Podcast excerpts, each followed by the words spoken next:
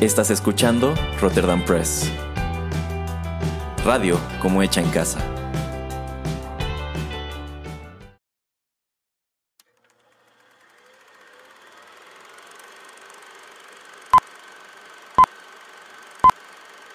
Rotterdam Press presenta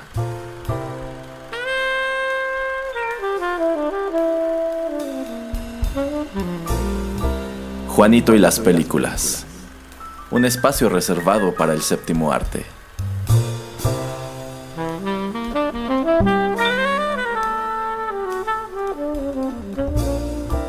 Ocupa tu butaca.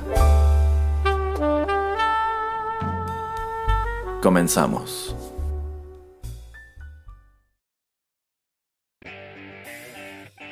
Hola amigos, ¿qué tal? Qué gusto saludarlos una vez más a través de los micrófonos de Rotterdam Press y recibirlos en una nueva emisión de Juanito y las películas, el espacio cinematográfico del podcast, en donde por supuesto no puede faltar el titular del programa, el señor Juanito Pereira. Hola, ¿qué tal a todos? Y bueno, estamos aquí para comentar un filme muy reciente, un filme que en lo personal encuentro muy curioso. La verdad es que es de esas cosas. Yo creo que esto es auténticamente un sleeper hit. Es de esas cosas que la verdad, si me hubieran planteado hace un par de años, probablemente les habría dicho, en definitiva, esto no funcionaría. Pero al parecer funcionó. Y bueno, ha puesto a pensar a todo mundo que probablemente este sea un título al cual le deparan cosas interesantes. ¿De cuál se trata, señor Pereira? De Don Nadie. Exactamente, de Nobody, estelarizada por Bob Odenkirk. Este es un filme de acción cuyo estreno estaba previsto para el año 2020, pero a causa de la pandemia del COVID-19, bueno, pues su estreno se pospuso, se pospuso hasta que finalmente hace más o menos un mes por fin este filme llega a cines selectos, en donde los cines estaban funcionando de manera normal, y también se estrena a través de servicios de streaming, que es el caso de, de México. Bueno, aquí este filme sí tuvo pues estreno simultáneo. A mí me tocó verlo anunciado en un cine local, pero pues yo opté por verlo a través de este servicio de streaming. Y si digo que este es un título que me parece muy peculiar, es más que nada por su estrella, Bob Odenkirk, a quien creo que la gran mayoría de nosotros ubicamos gracias al personaje de Saul Goodman, al cual él interpreta tanto en las series de Breaking Bad como Better Call Saul, y que bueno, ha llamado la atención hacia este actor quien antes de agarrar ese personaje, la verdad es que ya tenía una trayectoria muy larga en la televisión en Estados Unidos, pero como que en general casi nadie estaba muy familiarizado con él. ¿Cómo, le, cómo, cómo, le, cómo la ve, señor Pereira? Sí, como dices, es algo muy interesante que no yo me hubiera yo no me hubiera esperado este siquiera hace eh, un año o antes de haber visto el trailer, la verdad nunca había esperado que alguien como el señor Bob Odenkirk eh, tuviera o realizara un papel de esta manera o en este tipo de película de acción. Eh, pero pues sí, me terminó también gustando y es, eh, como dice Erasmo, yo creo un sleeper hit que vale mucho la pena.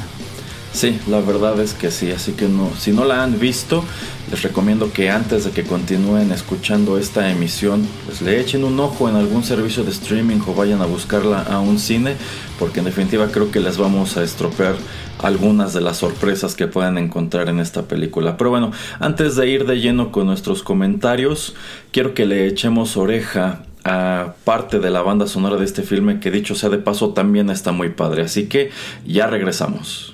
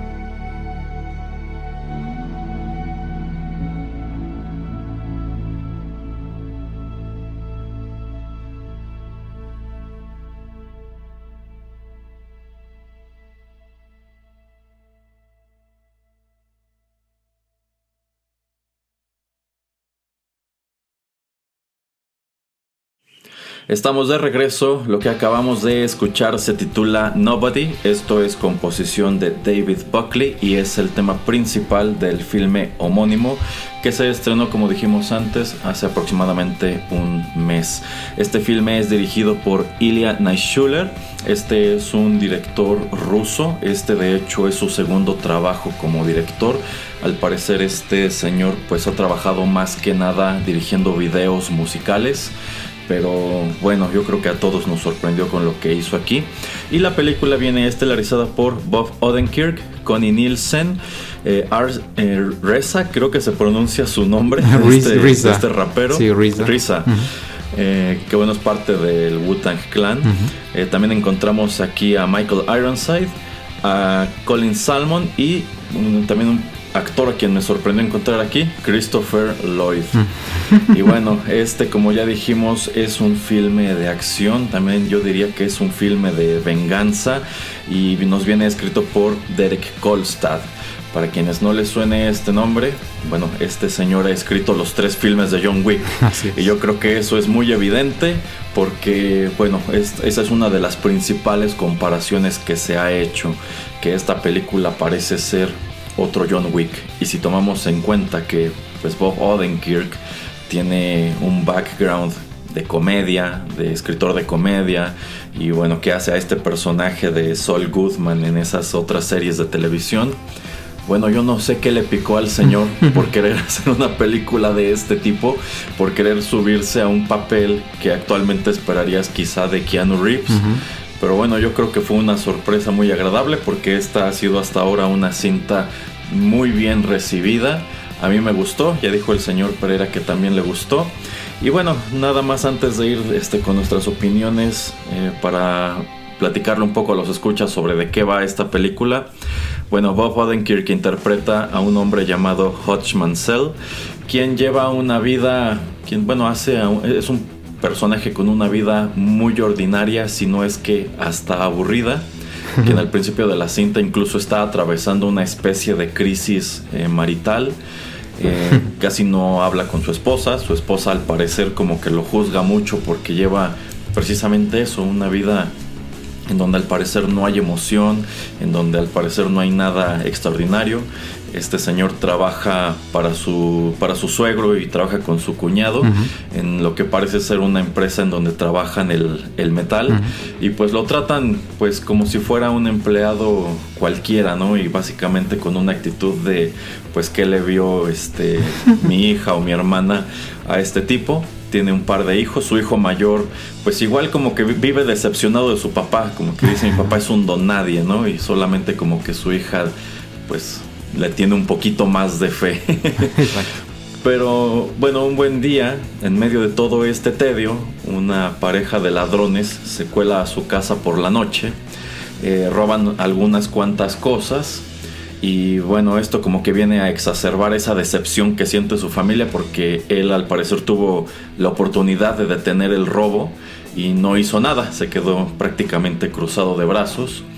Sin embargo, pues él al momento de que se pone a investigar precisamente este robo, nos lleva a asomar al hecho de que este don nadie, al parecer en algún momento de su vida fue un alguien, y fue un alguien eh, muy peligroso. Al parecer este era un asesino que trabajaba para la CIA, que formaba parte como de una especie de grupo de élite y era la clase de persona a quien mandaban a llevar a cabo operaciones pues que debían ser de muy bajo perfil y deberían y debían ejecutarse con muchísima precisión. Y así de pronto su vida ordinaria pues se convierte en una, en una vida pues de mucha acción, en, donde hay un montón de peleas y en donde vemos increíblemente a Bob Odenkirk despacharse a uno tras otro matón en unas secuencias de pelea que la verdad eh, me gustaron mucho. ¿Qué le pareció a usted Nobody, señor Pereira? Em, me pareció un, film eh, bastante bien realizado. Em, empezando esto con, con la historia que ya comenta Erasmo de alguien que lleva una vida monótona que pues sí parece como eh, no tener como cosas que, lo hagan feliz, cosas que lo hagan vibrar. Em, se ve hasta como deprimido, ¿no, Erasmo? O sea, como que lleva una vida tan, tan monótona que, esta, esta chispa o este, esta motivación como de tener algo más en la vida como que pues parece como que faltarle. En ese sentido me recordó un poco al inicio también de Walter Mitty, obviamente en un punto pues ya a los 10-15 minutos las historias eh, se van, se desvían una de la otra, pero me, pareció un poquito más o menos el principio de, esa eh, otra película. Eh, literalmente su esposa y él pues tienen una, una barrera, un muro entre ellos, también en la, en la en su cama, en su recámara es también tienen un, como unas unas almohadas entre entre ellos dos que se me hace muy... ajá, eso a mí igual me llamó mucho la atención, o sea, aquí la barrera ya es hasta física, o sea, sí están durmiendo en la misma cama, pero tienen en medio estas almohadas o cojines como para no tocarse. o sea, como si no hubiera ya algo, este... O sea, como para no, no si, si no tenían que explicártelo, ya con esto te lo explicaron todo. Que pues hasta cierta manera también lo hace como muy chistoso, ¿no? Que para no tener que platicarte mucho acerca de su relación, ah, pues existe una barrera entre estos dos personajes. Eh, una de esas cosas que cambian en la manera de contar las historia, la historia de, este señor a través de esta, película. Eh, me gusta que al principio te lanzan muchos flashbacks de todo lo que sucede en esta semana donde pues sucede esta película. Eh, Siempre se le va el camión de la basura. no, pero ah, lo, que yo, lo que yo entendí es que te están enseñando lo que va a pasar. O sea, que te enseñan rapidísimo em, más o menos lo que es su semana, pero esa semana en específico. O sea, te, lanzan imágenes muy rápidas de lo que sucede esa semana, como cuando va corriendo, cuando se le va el camión, cuando está haciendo estos push-ups en la estación del autobús, etc. Em, yo creo que es como una manera como de adelantarte de lo que te iban a, enseñar. Eh, el personaje de Christopher Lloyd, muy pequeño pero muy agradable. El personaje también de, eh, de este rapero Risa, también interesante, aunque pues eh, también muy muy pequeño. Me gustó que se centraran bastante en Bob Odenkirk. Em, la esposa que es este Connie Nielsen, que pues los que la conocen muy recientemente pues es la que hace a la reina Hipólita en las películas de, DC, del universo DC, que es la mamá de Wonder Woman. Em, y bueno, pues eso es como que digamos el punto que no me gustó tanto como la esposa, como que no la desarrollan tanto. El hijo, como ya dice Erasmo, el, chico, el, em, el, hombre de la casa, pues sí, como que lo resiente. Y todavía pues la hija tiene una edad muy corta, como yo creo unos 8 años o hasta menos. Y todavía lo considera pues alguien interesante, de cierta manera un tipo de héroe, alguien que todavía eh, pues admira, ¿no? Entonces eso también eh, me gusta que lo explican muy brevemente y sí, nos lanzan mucho a la acción. Eh, las dos escenas pues más eh, grandes que a mí me gustaron, que creo que son como tres o cuatro en total. Em, la del autobús y ya después cuando la primera vez que van a buscarlo, que mandan como a un equipo, pues sí, a su, a su casa y tratan como de, de detenerlo y de tratar de llevarlo con este jefe maloso ruso. Em, la manera en que cuenta la historia me gusta, se me hace muy reminiscente obviamente de John Wick, obviamente es el mismo escritor, y también como The Equalizer donde sale Denzel Washington, pero pues de todas maneras es algo como un poquito refrescante en ese mismo sentido, o sea, no están tratando de reinventar la rueda, pero es una historia agradable y pues es un buen tiempo, o sea, sabiendo a lo que vas, te vas a pasar un buen rato ahí. Em, bueno, y ahorita continúo un poquito más desarrollando, pero quiero también escuchar un poco la opinión un poquito más extendida de, Erasmo acerca de la película o de actores en específico. Eh, bueno, yo coincido en cuanto a que, ah, bueno, esta película sí tiene un arranque un poco lento, pero yo creo que es más que nada para dejarte claro cuál es la situación de Hodge en ese punto de su vida. Y yo también coincido en cuanto a que el hombre se ve que está pues deprimido, pero eventualmente te das cuenta que él mismo se provocó, quizás hasta sin quererlo, esa depresión, porque bueno, más adelante te explican que efectivamente él trabajaba para el gobierno y era un genuino hombre de acción. Pero por cuestiones que se derivan de una situación, bueno, una misión a la que lo mandan, en donde él decide desobedecer órdenes porque pues supongo que en ese punto igual ya estaba cansado de hacer las cosas que hacía como que él asoma la posibilidad de que él podría salirse de ese mundo y llevar una vida ordinaria. Y lo consigue pero en este punto al parecer ya está incluso un poco arrepentido de ello. Porque el hecho de llevar esa vida ordinaria y de tratar de mantener un perfil súper bajo para que digamos que su pasado no lo alcance es precisamente lo que ha ocasionado que su familia esté tan desencantada de él. Y yo creo que si la hija pues sigue mostrándole afectos porque es muy pequeña como para entender que sus papás tienen problemas entre sí y que pues yo creo que el que más percibe esos problemas y el que más decepcionado está de la vida que lleva el papá, en donde incluso el suegro y el cuñado hasta lo maltratan, pues es el hijo mayor, ¿no? y que pues ve a su papá que tuvo la oportunidad de detener el robo y no hizo nada pero eventualmente entiendes por qué no hizo nada, porque como que él no quiere regresar a ese punto, pero cuando él eh, pues se toma muy personal esto de que se pierde la pulserita de la, de la hija. Este, que bueno, esa pulserita es como el perro de John Wick en esta película. Este, bueno, pues él se pone a investigar, quiere, quiere encontrar a esos ladrones porque como que dice, está bien, me quitaron mi cartera y se llevaron los pocos dólares que yo traía encima, pero tocaron lo que no debían de tocar. Así es. Y este, pues como va a visitar a su papá que está pues metido yo creo que en un asilo de ancianos. Y bueno, también te revelan que el papá pues era un hombre de acción también, solo que ya está demasiado viejo. Y este, bueno, se va a buscar a, a estos ladrones y cuando los encuentra para mí fue un como, o sea, me, gusta como que esta, este momento en donde él como que ya se está emocionando, ¿no? Así de, I'm back on the game. Sí, sí, sí. Pero cuando se da cuenta que estos ladrones igual tienen una familia, escucha este al bebé, como que le cae el 20 de ching, ¿qué estoy haciendo, no? O sea, estoy regresando a ese lugar de donde huí. Y a fin de cuentas no encuentra la condenada pulserita. y eso deriva en la escena del camión en donde yo siento que se las apañan para mostrarte muy bien toda esa frustración acumulada que tiene este hombre. Y cuando pues él ve a estos malvivientes, que él va solo en el autobús con esta otra chica, a mí me gusta cómo los ve y, se da cuenta de lo que va a pasar. Estos malvivientes se van a subir al camión y probablemente van a ocasionar un problema. Y él como que en lugar de cruzar los dedos para que no se suban y él pueda continuar su maldita noche como iba, desea lo contrario, desea que se suban y que causen ese problema porque él tiene ganas de partirle la cara a alguien. Se le ilumina la cara.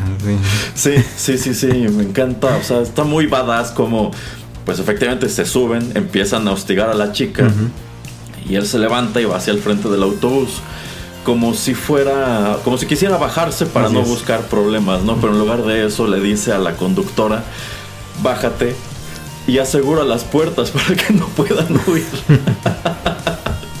y bueno, este, a mí me gustó mucho toda esa secuencia. Debo confesar que en un principio, es que sobre todo, sobre todo tomando cuenta quién es el actor, como que no me la creía. Como que decía, siento que está un poquito forzado porque yo no visualizo a Bob Odenkirk haciendo este personaje. Pero terminó por gustarme y también me gustó el hecho de que, bueno, tú la primera vez que ves pelear a John Wick es una máquina imparable. Eh, y en cambio esta es una pelea un poco más pareja de entrada porque está peleando como con 5 o 7 personas al mismo tiempo en este espacio pues muy pequeño. Pero pues te dan a entender también que este individuo está ya muy oxidado. O sea, tiene mucho tiempo que no hace este tipo de cosa. Pero quiere hacerlo. Y sin importar cuánto le peguen y que lo avienten por el vidrio y demás. en lugar de levantarse y decir, ya, ya, ya creo que la regué. No, no, no, él regresa por más. Así como no saben con quién se metieron. Y me gusta mucho que en, en general, a partir de ese punto, esa es su actitud. Como que tratar al mundo como, como eso, como que es que no, saben con quién se metieron. O sea, ustedes creen que soy este don nadie, pero pues soy un tipo peligrosísimo. Y me gusta también que en realidad la película jamás termina de explicarte del todo quién es esta persona. O sea, te dan esos datos, ¿no? Que era un asesino, trabajaba para la CIA, pero realmente hasta allí es donde llega. Pero oh, hay, otra, hay otro momento cuando él está buscando a los ladrones del principio que visita un salón de tatuajes porque él está buscando a quien tatuó a la chica, porque él les alcanza a ver un tatuaje durante el robo. Eh, y uno de los clientes que están en el salón de tatuajes alcanza a ver precisamente que él lleva un tatuaje como de unas cartas en la muñeca. Y al parecer lo reconoce e inmediatamente se levanta y se va, como advirtiendo esto se va a poner feo. Pero jamás elaboran sobre eso. Y yo creo que esto antes que sentirse como un hueco en el argumento, yo creo que enriquece al personaje y te deja toda esa aura de misterio. Porque la película termina y en sí hay un montón de cosas que no te han explicado sobre él. Pero creo que ni siquiera es necesario que lo haga. Porque en sí, pues tú a lo largo de estas escenas de pelea y todo lo que hace, ya viste de lo que es capaz. Y entiendes que, pues probablemente a pesar de que hace todo esto, podría hacer todavía más cosas conforme vaya pues recuperando la forma, ¿no? Y bueno, a mí en general este, son cosas que me, que me gustaron bastante. A mí, este, ese tipo de situaciones o de em, momentos como los que está comentando Erasmo, donde pues no recibimos toda la información, em, son de las que son los momentos y las situaciones que más me gustan porque pues no necesito saber exactamente todo lo que le pasó o de dónde viene un personaje en específico y en este sentido pues este personaje principal eh, vimos también lo mismo en John Wick. Eh, muchas cosas pasaban. Eh, por ejemplo, en John Wick, cuando llega el, el, policía y toca la puerta y nada más le pregunta, le pregunta a John Wick si está trabajando de nuevo y le dice, sí, un poquito esta noche. Ah, ok, muy bien, buenas noches, buenas noches. Y el policía, oh, oh, oh, es verdad, está bien, ya me voy.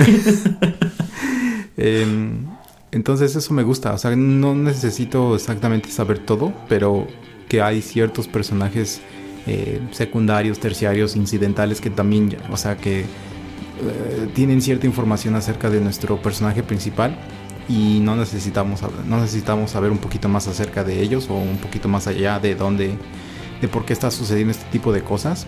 También cuando baja a su sótano y también tiene estos pequeños lingotes de oro y termina yendo al trabajo eh, de su suegro y de su cuñado y les termina pagando para comprarlo porque pues esa era una de sus ideas comprar este lugar eh, me gusta mucho también eso de súper rápidamente que nos presentan a Christopher Lloyd como que era un agente del FBI que ya es retirado y bueno pues nada más está como aparentemente aburrido en, ahí en su asilo de ancianos y ya después todo lo que sucede con él como ya digo es breve pero muy entretenido a mí me gusta mucho eh, lo de lo que dice las más de la escena del autobús y se le ilumina la cara lo acuchillan y todo. Entonces como que también lo que sucede ya después, eh, cuando regresa a su casa y su esposa lo ve pues ya todo golpeado y con heridas, como que también te das cuenta de que la esposa sabía que él era este tipo de persona, que eh, esa parte de él como que estaba muy dormida, como que era también lo que lo hacía que lo,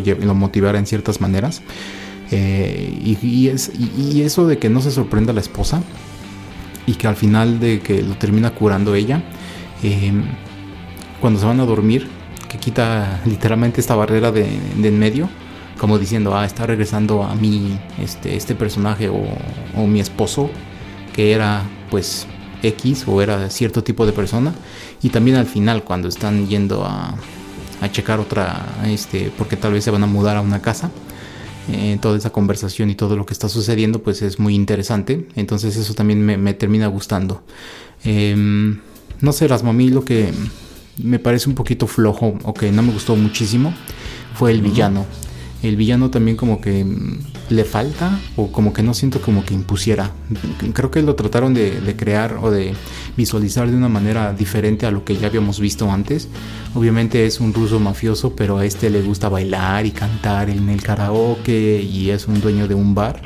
Em, pero como que no hay un, trasfondo así como mayor, como que la excusa también de por qué él está persiguiendo a, a, Hunter, eh, pues no, no, no nos termina, a Hodge, perdón, no nos terminan de decir exactamente por qué. Eh, y digamos que es como la excusa como para que el personaje de Bob Odenkirk, Odenkirk pues termine siendo lo que es, ¿no? O sea, como que despierte nuevamente y, regrese a ser lo que, lo que era. Eh, no sé tú qué pensaste por lo menos acerca de, del villano o de los villanos. Eh, bueno, eh, yo creo que allí es acercarnos a una de las principales críticas que he leído sobre esta película, que es el hecho de que parece estar siguiendo la fórmula de la primera John Wick al carbón hasta el punto de los villanos. Porque en realidad, pues todo parece indicar que ese es exactamente el caso, o sea, ya lo dijimos al principio de esta cinta, nuestro personaje principal está deprimido. Este está deprimido porque extraña su, vida anterior y tiene problemas con su familia. John Wick está deprimido porque su esposa murió y los rusos llegaron y mataron a su perro. En el caso de Nobody, llegaron estos criminales y se robaron la pulserita de la hija. que bueno, después descubres que no es cierto. y este. Y bueno, todo se.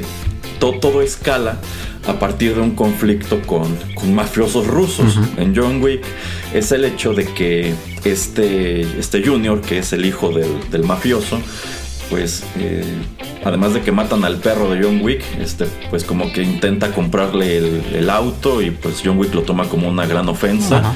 Y pues es lo que termina motivándolo a regresar. Y en este caso, eh, Bob Odenkirk, eh, pues no lo sabe, pero estos chicos a quienes él golpea en el autobús, uno de ellos es el hermano menor de este mafioso ruso y eso es lo que lo vuelve personal, ¿no? Entonces allí tenemos exactamente el mismo conflicto de nuestro héroe contra la mafia rusa. Y si hemos de comparar a los villanos de estas dos películas, pues sí, yo creo que es un poquito más débil el que encontramos aquí, que es interpretado por Alexei Serebriakov, no sé si así se pronuncia su nombre. Este, que efectivamente es un personaje un poco más estrafalario, ¿no? En vista de que este es un jefe criminal, es el tipo de persona que tú esperarías que mantuviera un perfil bajo igual que Hodge. Bueno, no, a este señor como que le gusta brillar en sociedad y efectivamente tiene su club y le gusta subirse al escenario a cantar y, a bailar. Eh, ahora yo también creo que la balanza está muy desequilibrada en este conflicto entre las dos películas, porque bueno, en John Wick tú ves a Keanu Reeves despacharse a un montón de matones y es exactamente lo que hace Bob Odenkirk aquí. Eh, la diferencia es que eh, tú sientes que John Wick en algún punto puede perder. O sea, lo, lastiman mucho, le pegan mucho, lo acuchillan, le disparan, etc. Sin embargo, llega a cierto punto en el cual te das cuenta que no importa lo que le avienten a Bob Odenkirk, él va a poder con todo.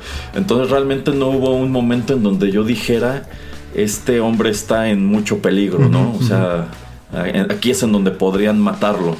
yo siento que llegado a cierto punto, él se va abriendo paso hasta llegar al jefe final y nada lo detiene. sí.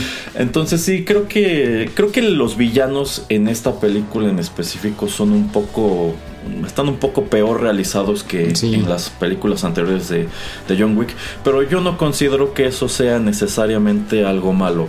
Ahora, algo que igual me gustó de esta cinta es que en el caso de John Wick, dichos mafiosos rusos saben quién es él, porque John Wick trabajaba para ellos. Y pues me gusta todo ese trasfondo de la primera película en donde el jefe está consciente de que es un grave error y es muy peligroso hacer enojar a este individuo, porque a fin de cuentas ellos le deben muchísimo. Él lo explica de, bueno, es que si nosotros eh, actualmente tenemos control de la ciudad es porque John Wick nos obtuvo ese control de la ciudad. en este caso, en realidad, pues ellos no tienen ninguna relación y me parece interesante eso, que mientras que el héroe está manteniendo un perfil muy bajo porque no quiere ser detectado, bueno, este señor ruso está haciendo, ah, está pidiendo a gritos que lo arresten, Pero me gusta también que, y bueno, yo creo que este debe ser un tema que le interesa al escritor de estas películas, pues esto de, de, los mafiosos rusos o de Europa del Este. Eh, me gusta mucho que aquí hay, encuentras un elemento pues que al parecer es hasta como tradicional de estos grupos, que es el, el que es como el botín en común. Eh, que bueno, eh, en algún punto de la película vemos que pues parte de la estrategia de Bob Odenkirk es encontrar este botín y destruirlo, porque sabe que con eso va a meter a este señor en un problemón. Eh, y yo lo que investigué sobre esta situación es que al parecer, pues este Offshack, este botín, es efectivamente un botín en común que tienen diversas familias criminales para mantener una especie de tregua. Es decir, no nos conviene estar en guerra entre nosotros porque pues todo nuestro dinero, nuestro, nuestra, nuestro arte, nuestras inversiones están en un fondo común. Entonces nos conviene más mantener la paz y dentro de lo que cabe trabajar por, por el bien común que estar peleándonos entre nosotros. Y al parecer ese botín pues va siendo que, bueno, es un botín físico, en este caso son obras de arte, es dinero en efectivo, eh, pues va pasando de familia en familia como para mantener ese compromiso. Entonces a lo mejor durante tantos años a esta familia le toca cuidarlo y pues tienen que asegurarse de que pues de, mantenerlo, ¿no? Y así se las van, se, van rotando precisamente para mantener esa paz. Entonces me gusta encontrar un elemento de ese tipo en esta película. Digo, es algo que no te explican, pero ya que tienes ese conocimiento entiendes por qué este ruso se desespera tanto al enterarse de que Bob Odenkirk no solamente lo encontró, sino que fue e hizo pues todo esto que hizo. Y también se me hizo muy padre esa escena cuando él va directo a su club a revelarle esta información. este, entonces, eh, pues sí, creo que aunque los villanos no están tan bien desarrollados como en John Wick, eso no, no le resta a la película. Creo que sí está tratando de seguir a la letra muchos elementos que vimos en la primera película de John Wick, pero pues la verdad es que no por eso puedo decir que dejó de, dejó de gustarme. De hecho, yo diría que esta película me gustó incluso más que las secuelas de John Wick, no sé el señor Pereira. Sí, Sí, es que es también por lo mismo que estás explicando acerca de este tipo de organización, unión que tienen estas mafias rusas. Eh, no nos explican mucho, solamente por encimita y digo, si hay secuelas y todo de esta película, supongo que vamos a explorar un poco más todas esas preguntas sin respuesta. Pero es eso, me gusta mucho que hay películas como esta que eh, nos presentan una situación, pues ya algo que ya más o menos hemos visto antes. Eh, como comenta Erasmo, en esta ocasión pues eh, los malosos no saben, no tienen ni idea de, quién es Hodge. y pues lamentablemente para ellos lo van descubriendo a través de la película. pero sí, me gusta más que, que las secuelas de John Wick, la verdad. Eh, creo que eso ya lo había comentado en algún otro podcast, que las secuelas de, John Wick están agradables, están muy chidas, pero la verdad yo no soy súper fan. A mí me hubiera gustado que John Wick fuera solamente una y hasta ahí. Y bueno, eso ya va a ser plática para otra ocasión, pero si van a sacar 4, 5, 6 o hasta las que quieran de John Wick, que la verdad no me va a parecer mucho. Me gustaba mucho cuando era nada más una y espero que esto también fuese así aunque lo dudo porque pues ahora como que eh, estoy viendo que, aún en tiempos de, COVID generó 40 millones de, dólares y creo que se gastaron 15 o 16 en hacerla. Entonces pues yo creo que la vieron como un éxito y obviamente yo creo que van a tratar de, sacar algunas, algún par de secuelas de, esta historia. Em, pero bueno, eh, mientras los villanos sean un poquito más desarrollados, yo creo que van a ser mejores historias y que desvíen un poquito más eh, con, la historia o con la narrativa de John Wick eh, le haría muy, sería muy beneficioso para, esta película, para esta franquicia si es lo que quieren hacer. Em, y como lo que comentaba Erasmo, llega un punto en que el personaje de Hodge sí parece como que eh, va a ser invencible y para mí sobre todo esto sucede ya en, en las últimas escenas de la película, sobre todo en la última escena de acción y bueno, toda la colaboración que él tiene con estos otros personajes que llegan a auxiliarlo y no sé, o sea, como que esa parte también como que no me terminó como que súper gustando, pero de todas maneras, eh, aunque les digamos algunas de las pequeñas cosas negativas, eh, pues yo sí la recomiendo bastante. Sí, sin duda está muy entretenida.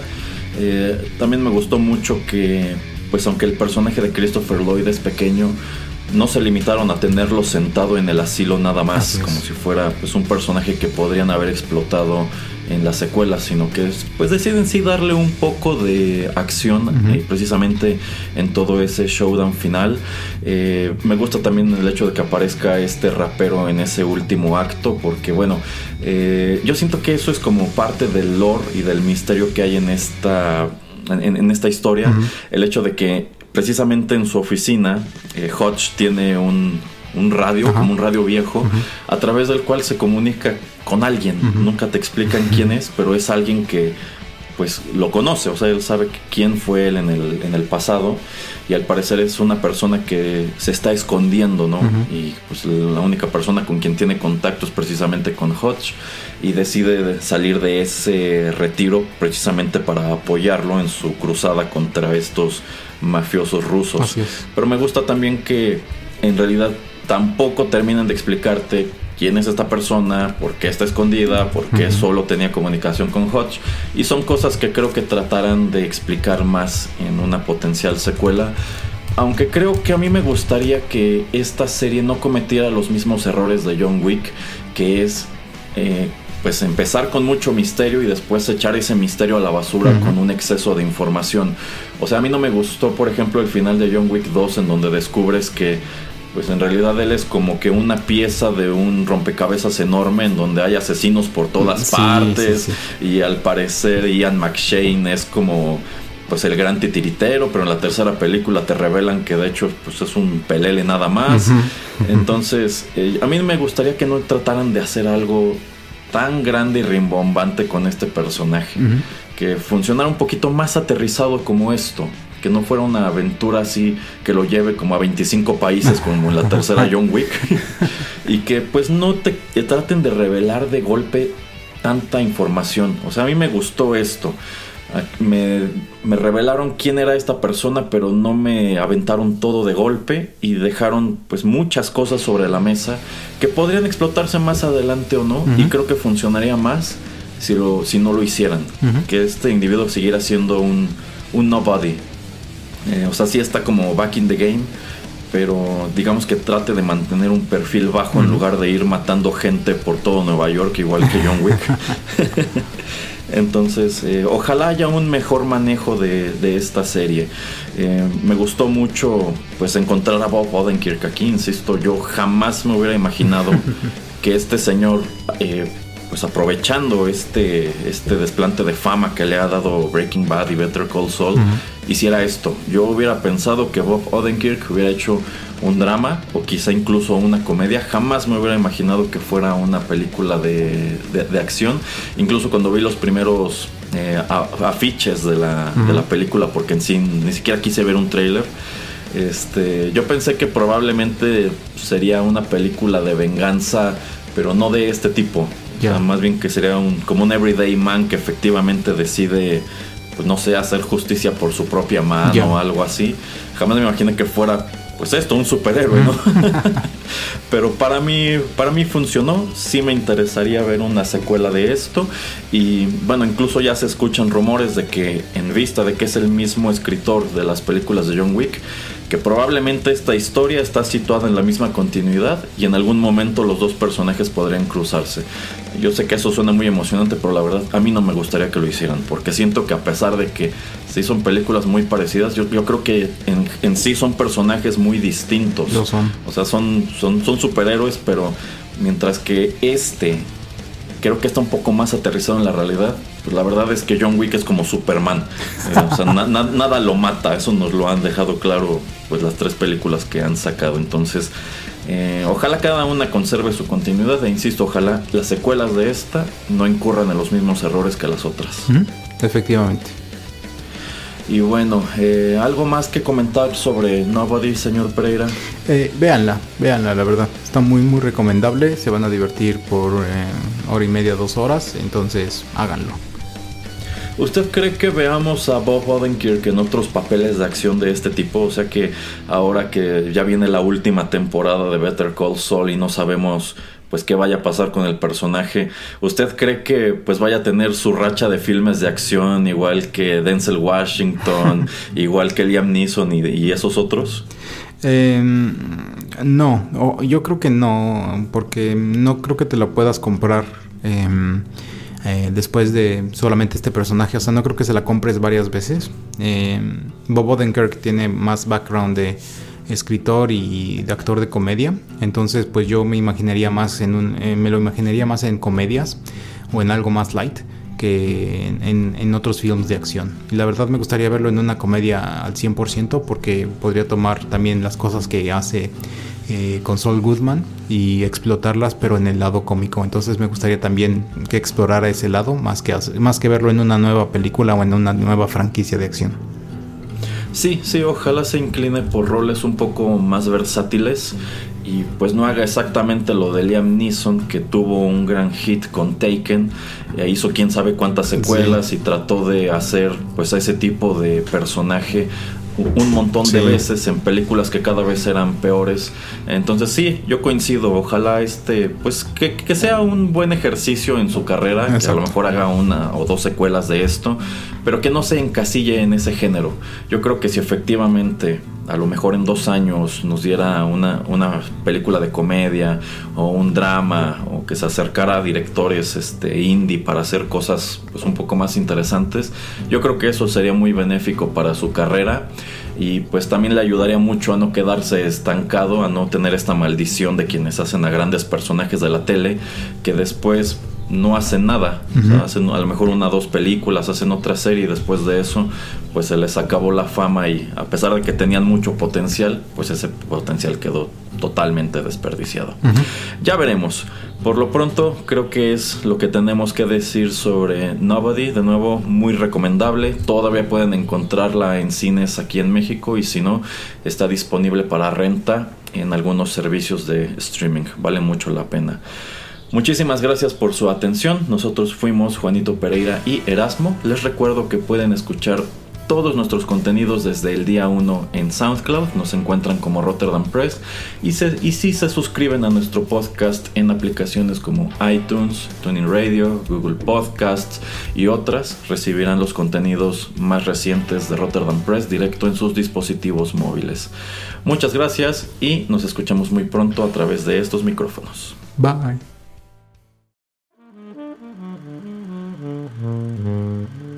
Juanito y las películas llegó a su fin.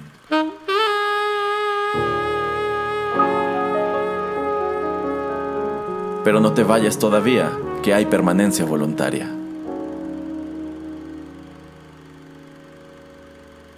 Quédate con nosotros en Rotterdam Press.